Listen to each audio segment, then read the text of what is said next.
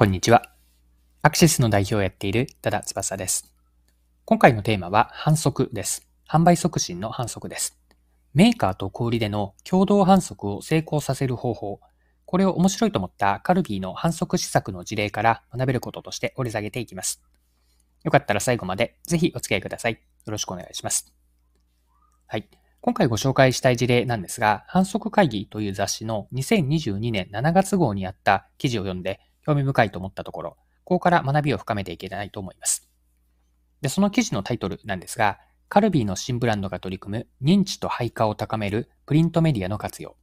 こんなタイトルでした。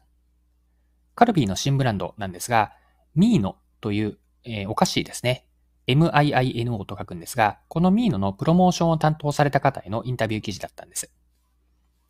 インタビュー記事一部抜粋をして読んでいきたいんですが、プリントメディアとして新聞の折り込み広告を使ったと。この部分、記事でどのようなやり取りだったのか、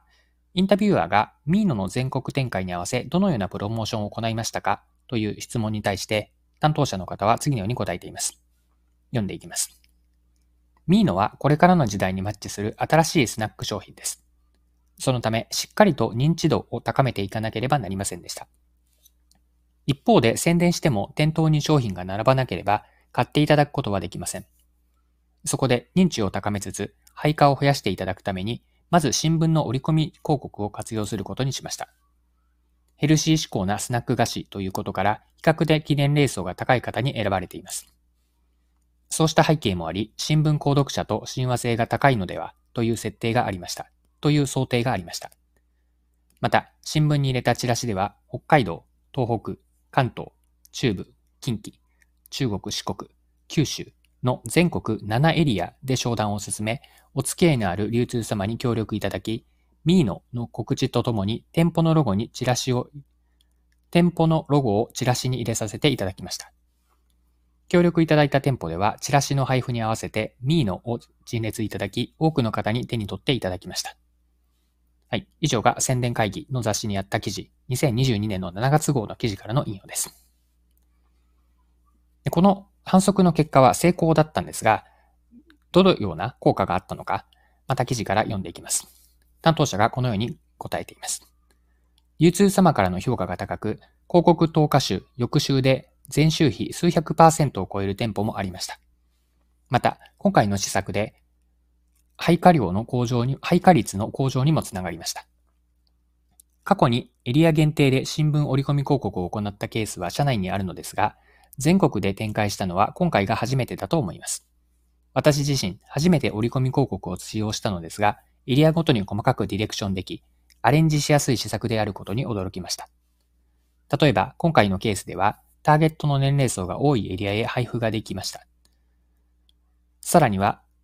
ロゴを入れていただいた流通様とご相談し、指定の重要店舗付近で特に厚く折り込み広告を入れていただきました。また、チラシが手元に残ることで、きちんとミーノという新しいブランドの特性が伝わったと感じています。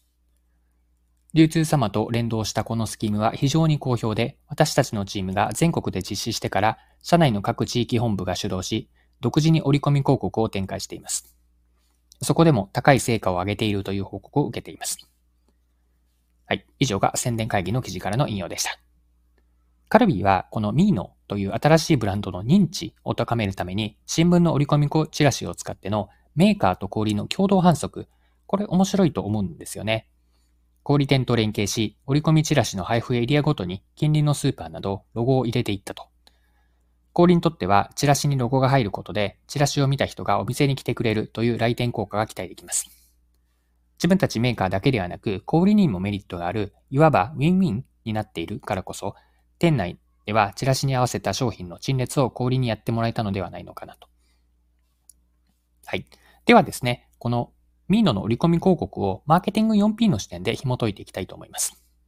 マーケティング 4P で見ていきながら、まあ、成功要因を紐解いていきたいんですが、マーケティング 4P、プロダクト、プレイス、プライス、プロモーションです。プロダクトが商品やサービス。プレイスが販売チャンネル、売っている場所。プライスはそのまま価格で、プロモーションは広告や反則です。で、ミーノは新しいブランドなので商品の認知を上げるという課題があって、こちらはプロダクトでの課題です。まあ、そこで小売、これはプレイスにあたりますが、小売と連動し、エリアごとに小売のロゴを入れたチラシを新聞への折り込み広告で、広告として配布したと。これはプロモーション活動ですよね。また、プライス、価格については、反則会議の記事には触れられていませんでしたが、おそらく小売と価格についても詰めているでしょう。このように見ると、ミーノの反則活動は、マーケティング 4P がきれいにつながっているんです。はい。ここまでメーカーや小売という売り手の視点で見てきたわけなんですが、では立場を変えて、買い手である消費者の立場ではどのように映るかとも見ていきましょう。ミンノの売り込み広告はメーカーと小売が連携することで消費者にとって自然な動線になっているんです。消費者は新聞に入ったチラシを手に取ってミーノのことを知るわけなんですよね。チラシには近くにあるスーパーなどの馴染みのあるロゴが入っているので、お店に行くきっかけになるとこれは来店の促進であったり、リマインド効果を期待できます。お店に行けば、ミーノがチラシで見たのと同じような雰囲気で棚にミーノが並んでいるんですよね。人によっては商品棚のところでミーノが目に入った時に折り込みチラシで見たことを思い出すのではないのかなと。以上のようにチラシから店頭、そして商品とうまくつながっている事例で、メーカーと小売の連動した共同の反則施策、こちら面白いと思って取り上げました。はいそろそろクロージングです。今回はカルビーのスナック菓子ミーノの反則事例を取り上げて学べることを整理してきました。最後に学びの部分を振り返ってまとめておきましょう。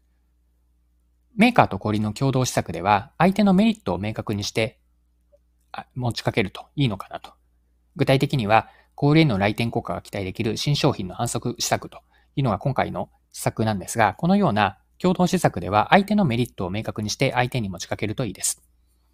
マーケティング観点では、例えばマーケティング 4P というようなフレームがきれいにつながっているのかをチェックするとよくて、この時にマーケティング視点で大事なのは、売り手発送だけではなくて、買い手の立場になって、認知から来店、購入が自然な流れになっている施策になっているのか、これを気をつけるといいと思います。はい。今回も貴重なお時間を使って最後までお付き合いいただきありがとうございました。それでは今日も素敵な一日にしていきましょう。